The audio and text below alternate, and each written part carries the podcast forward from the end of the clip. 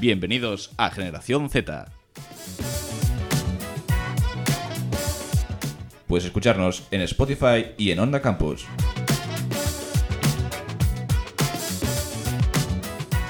Bienvenidos a Generación Z, el podcast de los postmillennial. En el programa de hoy y último de la temporada, el movimiento LGTB.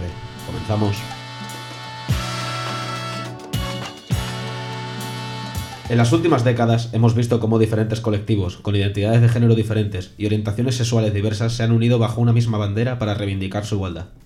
A lo largo de la historia, este colectivo ha sido desplazado tratando a sus integrantes de frikis, bichos raros o desviados, e incluso de tener una enfermedad mental. Torturados y asesinados bajo regímenes totalitarios, como el de Stalin en la Unión Soviética, el de Hitler en la Alemania nazi o durante el franquismo en España. Pero será en España, donde el matrimonio igualitario es legal desde el año 2005, siendo el tercer país del mundo en aprobar el matrimonio entre personas del mismo sexo, dejando de lado la discriminación que sufría el colectivo LGTB años anteriores para ponerse a la vanguardia de los países que reconocen estos derechos de igualdad. A pesar de las reivindicaciones de la Iglesia Católica y de sectores conservadores de la población, se consiguió un avance importante por la igualdad de las personas de este colectivo. En este año también hemos escuchado el debate sobre la famosa ley trans, una iniciativa del Ejecutivo que ha llevado a varios problemas dentro del debate político. Como siempre, me acompañan Marta Ávila Hola, buenas. y Roberto Carlos. Como siempre, es un placer estar aquí, aunque sea nuestro último programa. Y bueno, Marta, ¿qué nos traes hoy para el último programa de la temporada?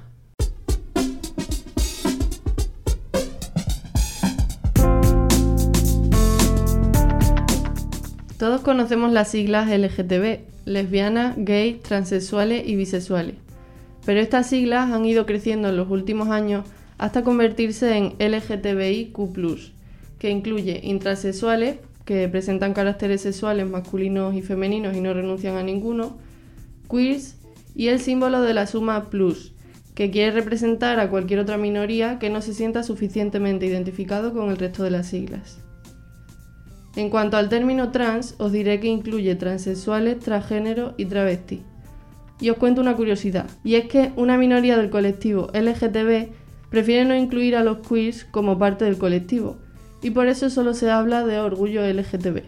El movimiento LGTB nació allá por el año 1969 en la ciudad de Nueva York, aunque anteriormente, a finales del siglo XIX, organizaciones y activistas ya luchaban y reivindicaban los derechos para los homosexuales. A día de hoy es un movimiento que sigue siendo necesario, ya que ciertas identidades de género y orientaciones sexuales siguen generando un rechazo injustificable. Así pues, se celebra aquí en España, concretamente en Madrid, a lo grande la Semana del Orgullo, siendo el día 28 de junio el Día Internacional del Orgullo. Pero no solo en Madrid, y es que aquí en Extremadura, en Badajoz, entre mayo y junio tenemos la fiesta de los palomos, que ¿sabéis cómo nació? Mm, me quiere sonar. Creo que fue por unas declaraciones de- del alcalde de Badajoz, creo. Yo sinceramente no tengo ni idea. Bueno, pues yo os lo cuento, van por ahí los tiros JM. Y es que la primera edición fue en 2011 y vino de una iniciativa del Intermedio, el programa de la sexta, lo conocéis, De ¿verdad? Wyoming, sí. Mm. Donde reaccionaban a unas declaraciones, como bien has dicho, de Miguel Celdrán, que era entonces el alcalde de la ciudad de Badajoz, en las que decía que aquí eh, no había palomos cojos porque los echaban a un lado. Y a modo de broma, Wyoming planteó organizar una caravana de palomos cojos para reivindicar la diversidad y demostrar el valor que tiene para la convivencia. La broma llegó a más de 9.000 personas que se congregaron en la Plaza Alta de Badajoz, aquella primera vez y en una fiesta que ya es histórica en Extremadura, donde nunca tantas personas se juntaron para celebrar la diversidad afectivo-sexual. ¿Qué os parece esta curiosidad? A mí la verdad que me parece, o sea, yo sabía que nació, no sé si era a modo de broma lo que nació por el tema del término de los palomos cojos, pero que a día de hoy sí es una fiesta muy representativa eh, en toda España. Hombre, para mí esto solamente aumenta el valor que tiene nuestro Dios y nuestro, nuestra pasión viviente, que es el Gran Wyoming. Será el tuyo. no, pero sí, a ver, a ver, la verdad que como broma, el, el tío la verdad que le ha hecho un gran favor a la ciudad de Badajoz, todo hay que decirlo, sí. ¿eh? Y bueno, finalmente quiero añadir algo. Y es que en el mundo en el que vivimos seamos capaces de amar a quien queramos, juntarnos con quien queramos y sentirnos como queramos. Pero sobre todo, y lo más importante, de manera libre, Seamos libres y con igualdad de oportunidades. Y hasta aquí mis curiosidades por hoy. Muchas gracias, Marta. Y bueno, Roberto, ¿qué nos traes hoy para terminar la temporada?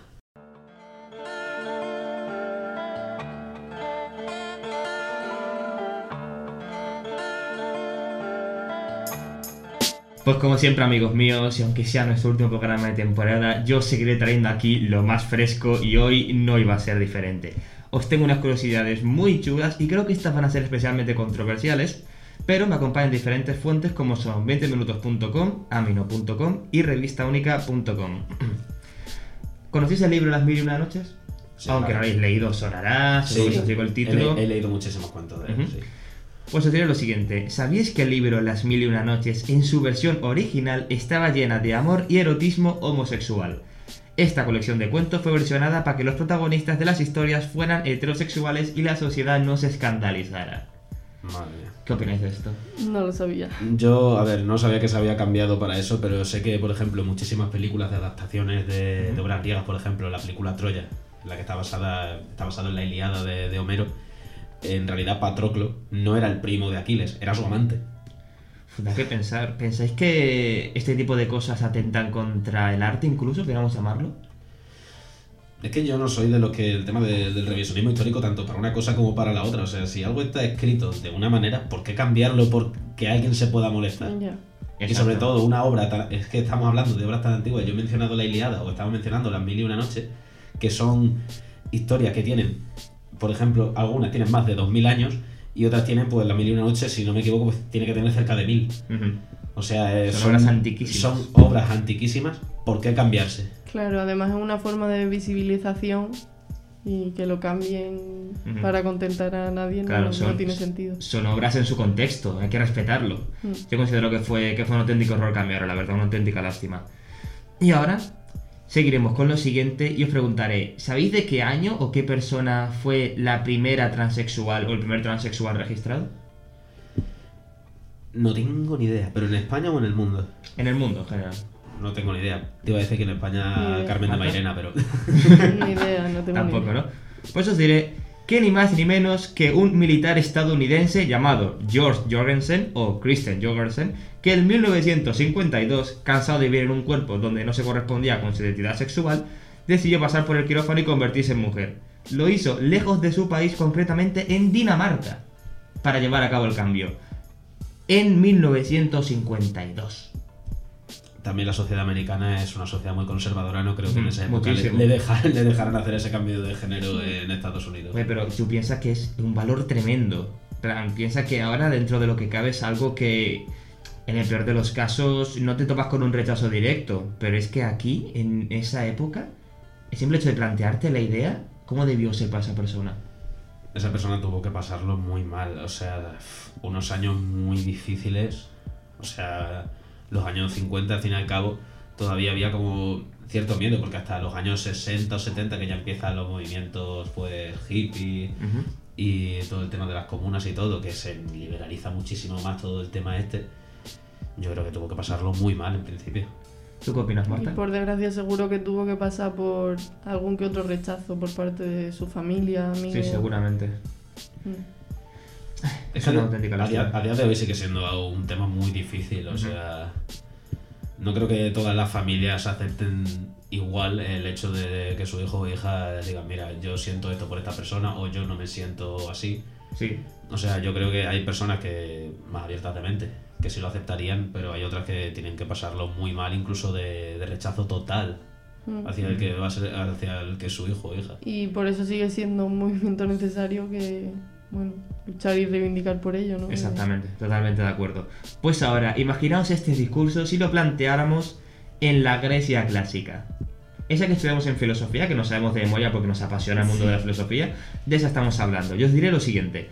En la Grecia clásica, la homosexualidad, y esto cuidado, estaba apoyada por la religión, ya que su mitología estaba llena de pasajes relacionados con la homosexualidad, aunque muchos griegos más bien eran bisexuales porque tenían esposas. Sí. Wow. Nunca me había pensado así, la verdad. Wow, definitivamente wow. En plan, uno de los mayores enemigos del movimiento LGTBI, como ha sido la iglesia o la religión más concretamente, pensar que en la, ig- en la Grecia clásica era la que la apoyaba. Pero claro, también es que el tipo de religión, porque las religiones monoteístas, como es la, la cristiana y que es muy conservadora, pues sí que, que es muy restrictiva con respecto a eso. Pero tienes, claro, tienes la mitología griega, que vamos, en la mitología griega eso era todos con todos. o sea, la mitología griega no hacían asco a nada. Hoy se come. que era así, o sea, Zeus, Zeus era un picha brava, eh, o sea, y que lo, que- lo que mencionaba antes también sobre Aquiles, Aquiles tenía un amante, o sea, es que Aquiles tenía su amante que era Patroclo, y también incluso en la mitología nórdica, que también es, es politeísta, tampoco se veía mal la homosexualidad, O sea, incluso es que eran bisexuales, de hecho se ve en la serie de vikingos, que son bisexuales, que. O sea que el tema de decir. Nos da igual, son. eran muy abiertos en ese sentido. De. sexualmente. Pero claro, pues las religiones tanto Obviamente, cató- sí. católica, musulmana, eh, todas de origen judío, Es un contexto muy distinto. son muy conservadoras con respecto a eso. Pues ahora, os voy a traer creo que una de las curiosidades más polémicas, según el pensamiento que tengamos cada uno, ya que esto entra en diferentes campos. Y es que en septiembre de 2003 se inaugura en Nueva York un instituto llamado Hairwell Milk, un colegio exclusivamente para chicos gays. ¿Qué opináis de esto? No lo sabía Es algo, y es algo bastante complejo, la verdad.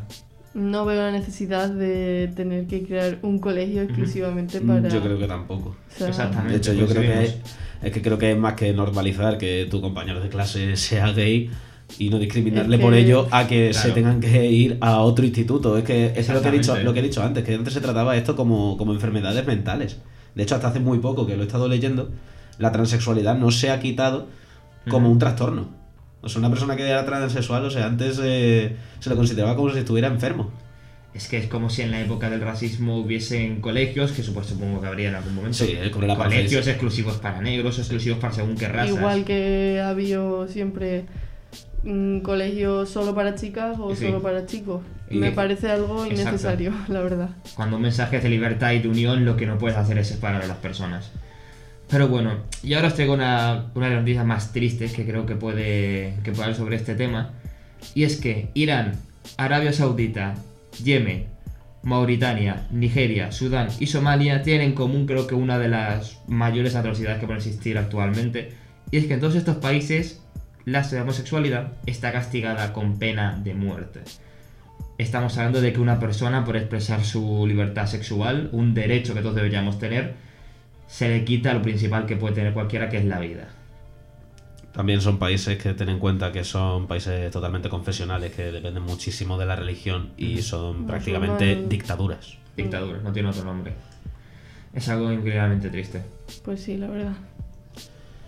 Y ahora, para acabar, vamos a tener una buena noticia, por llamarlo de alguna forma, aunque más que buena noticia podemos considerarlo un acto de piedad incluso.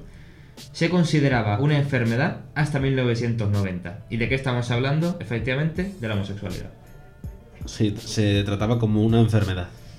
Hasta Sí, el año como ha comentado 1990. antes Sí, sí, es que es que me parece muy muy fuerte esto cuando tenemos sociedades antiquísimas, como he mencionado en la griega, que era algo totalmente natural.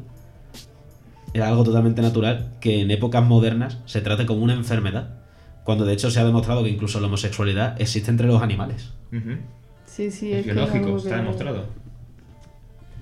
O sea, me parece que, que se trate como que se tratara, ya al menos por, por suerte ya no, pero que se tratara como una enfermedad, incluso lo típico de el niño que le dice a sus padres que soy gay y le llevaban al psicólogo. Y a día de hoy sigue pasando. y sigue pasando. Decir, no, esto, esto a ti te está pasando algo y te llevo psicólogo. No, Mm. me gusta la gente del mismo género y ya está. Sí, incluso Acéptalo. existían terapias que consistían en coger a un hombre, poner diferentes electrodos alrededor del cuerpo y enseñarle fotos de diferentes personas y si se excitaba o mostraba algún tipo de excitación con una foto de un hombre, le caía un electroshock, un calambrazo. Me parece increíble. Eso es tortura.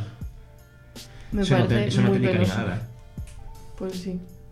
Pues bueno, compañeros, yo con todo el pesar que tengo he de decir que hasta aquí llegan mis curiosidades. Pues muchísimas gracias y esperemos que en una segunda temporada sigamos teniendo esas curiosidades. Como siempre, un placer, Roberto. Un auténtico orgullo estar aquí. Y muchísimas gracias también, Marta. Un placer estar aquí. Y ahora escucharemos a quién le importa de Fangoria.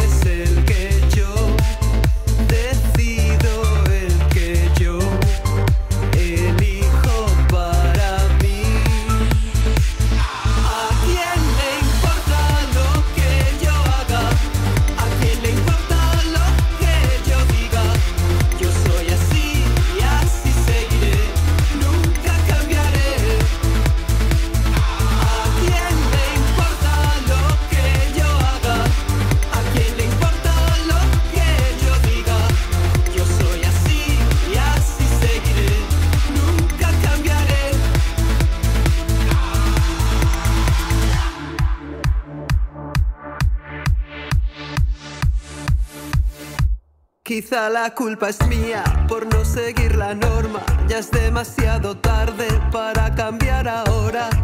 Me mantendré firme en mis convicciones. Reforzaré mis posiciones.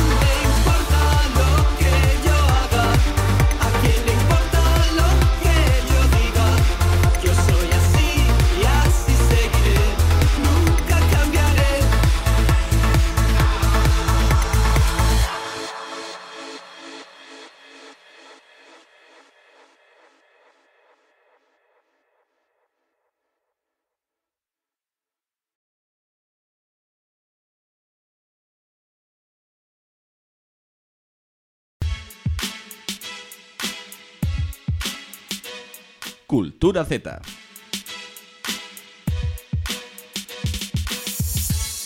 Y continuamos con Cultura Z, con Victoria Domínguez Hola.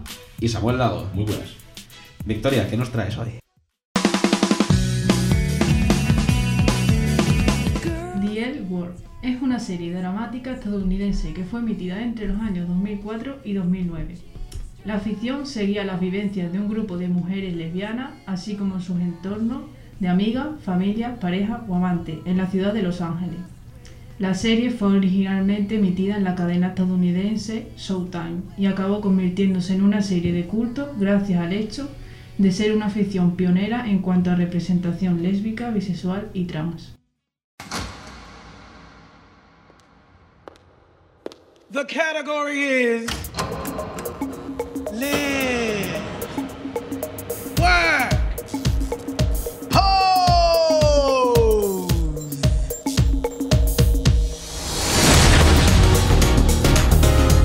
Creada por Ryan Murphy, transcurre en la Nueva York de los años 80.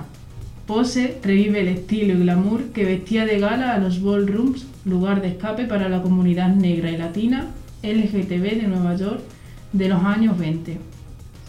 Esta serie se ha convertido en un emblema a la diversidad.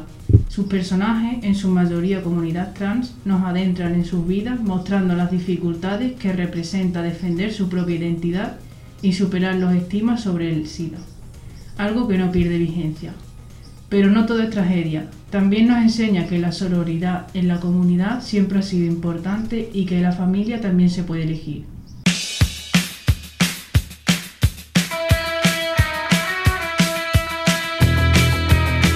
Sex Education es una serie británica de comedia dramática creada por Laureen Nunn. Cuenta la vida de Otis, un chico tímido, poco popular e hijo de una reconocida terapeuta sexual.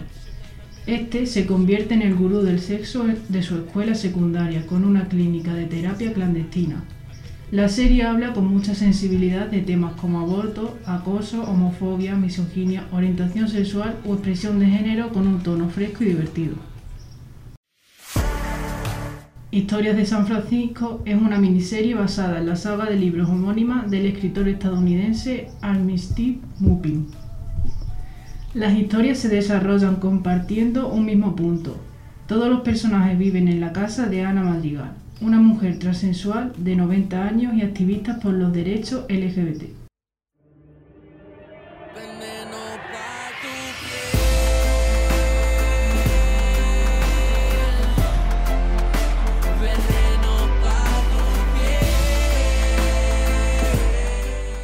Veneno es una serie española creada por Javier Calvo y Javier Ambrosi. Se trata de un biopic basado en la obra Digo, ni puta ni santa. Se centra en la vida y muerte de uno de los iconos trans más importantes y queridos de España, la conocida como la Veneno, Cristina Ortiz. A través de su vida se narra la historia LGTB en España desde los años 60 hasta la actualidad. Muchísimas gracias, Victoria. Veremos algunas de esas series. Y Samuel, ¿qué nos traes hoy? Durante mucho tiempo, los adolescentes con sexualidades e identidades no normativas tuvieron una gran falta de referentes. Hoy os recomiendo algunas películas que se representan al colectivo LGTB, porque ahí fuera hay historias que ya han sido contadas, que merecen ser contadas y que deben ser contadas.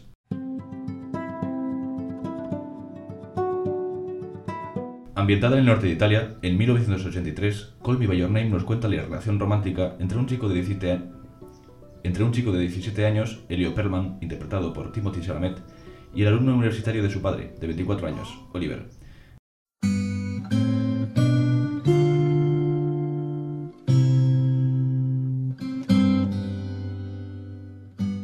Dirigida por Ang Lee y con guion de Diana Osana y Larry McMurtry, que les valió el Oscar al mejor guion adaptado, la película nos cuenta cómo en el verano de 1963, dos vaqueros, Enis del Mar y Jack Twist, se conocen mientras hacen cola para ser contratados por el ranchero Joe Aguirre.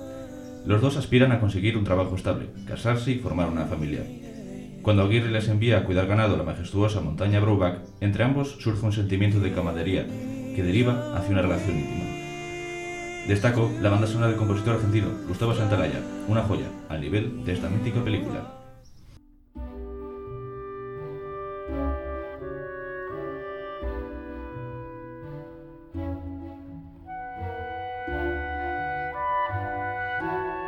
La mala educación de Almodóvar está ambientada en Madrid en 1980 y cuenta el encuentro de un director de cine de éxito, Enrique Codez, con su antiguo compañero del colegio, Ignacio Rodríguez.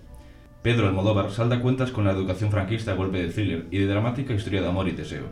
Fue la primera película española en abrir el Festival de Cannes y una de esas obras cumbre de Almodóvar, única tanto por su acercamiento desordenado, casi de trampantojo, al tema de los abusos de menores en los tiempos en los que la Iglesia tenía preeminencia sobre la ley en nuestro país como por las extraordinarias actuaciones de Gale García Bernal y Felé Martínez. Imprescindible.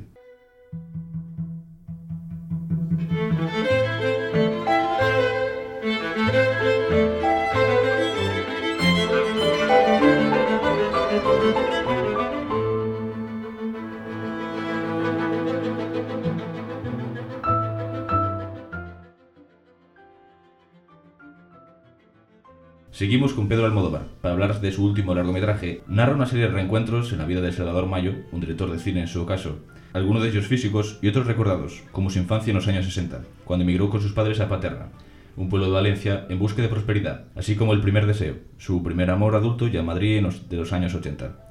El dolor de la ruptura de este amor cuando todavía estaba vivo y palpitante, la escritura como única terapia para olvidar lo inolvidable, el temprano descubrimiento del cine y el vacío, el inmensurable vacío ante la imposibilidad de seguir rodando.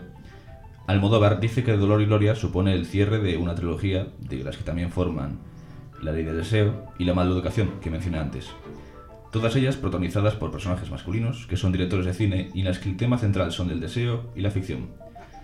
La película fue seleccionada para representar a España en la categoría de Mejor Película Internacional de la 92 edición de los premios Oscar y ha sido elegida como la mejor película de 2019 por la revista Time.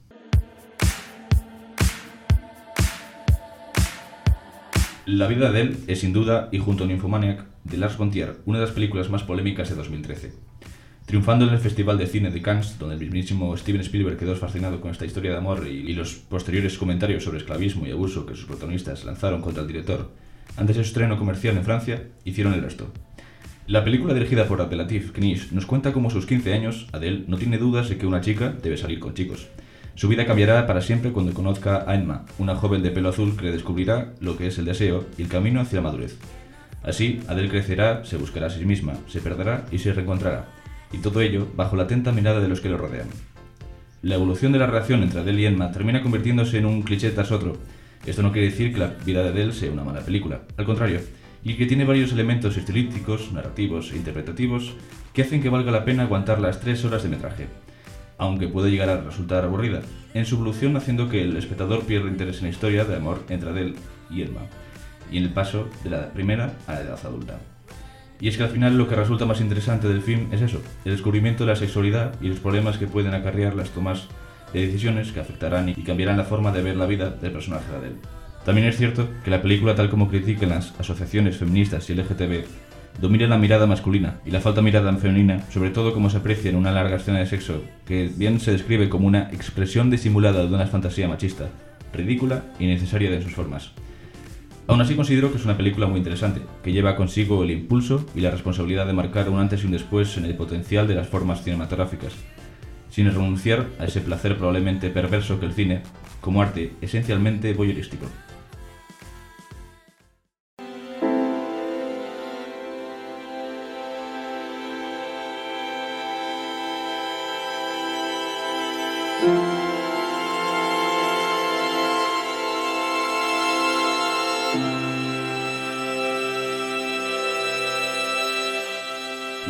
Recomendación, no es una película con una temática LGTB como tal, sino una coming of age, esas películas en las que los protagonistas adolescentes, normalmente perdidos, que intentan encontrar un lugar y también encontrarse ellos mismos.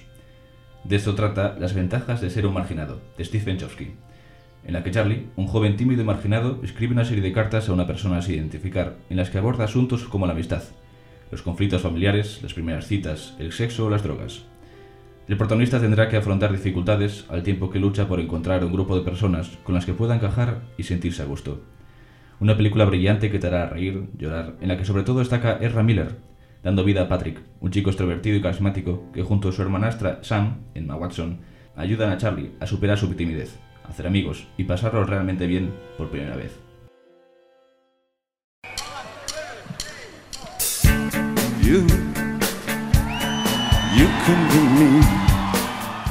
Y hasta aquí mis últimas recomendaciones aquí, en Cultura Z. Con estas seis películas me despido de vosotros, porque hay temporada 2 de Generación Z, que espero que sí, yo ya no estaré. Ha sido un placer compartir estas semanas mi amor por el cine con vosotros, recomendando esas películas que tantas cosas me han regalado y que espero que a vosotros también. Y gracias también a todo el equipo de este podcast por darme este espacio y voz para contarlo. Larga vida cine y recordad, siempre nos quedará París. Oh, nothing will keep us together. We can be there forever and ever. Yeah, we can be heroes. Just for. Muchísimas gracias Samuel y no hay mejor cierre que este para despedirte, que esperemos que el año que viene desde Galicia sigamos en contacto y que puedas venirte a algún programa que otro desde el año que viene. Muchísimas gracias también Victoria Placer estar aquí, como siempre. y con esto pues terminamos la primera temporada de Generación Z y nos despedimos de esta temporada con la revolución sexual de la Casa Azul.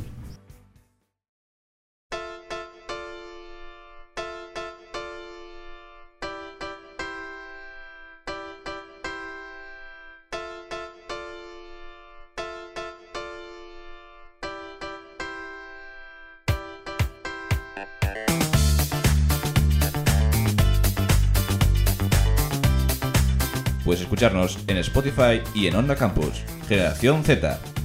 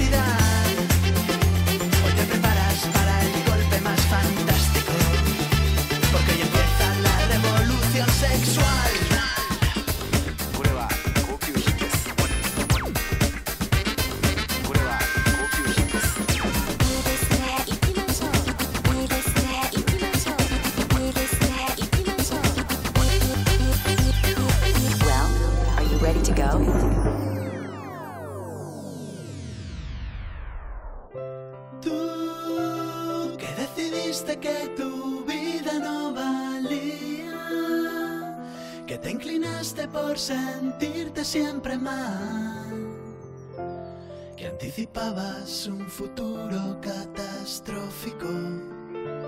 Hoy pronosticas la revolución sexual tú, que decidiste que tu amor ya no servía, que preferiste maquillar tu identidad. Hoy te preparas para el golpe más fantástico hoy empieza la revolución sexual.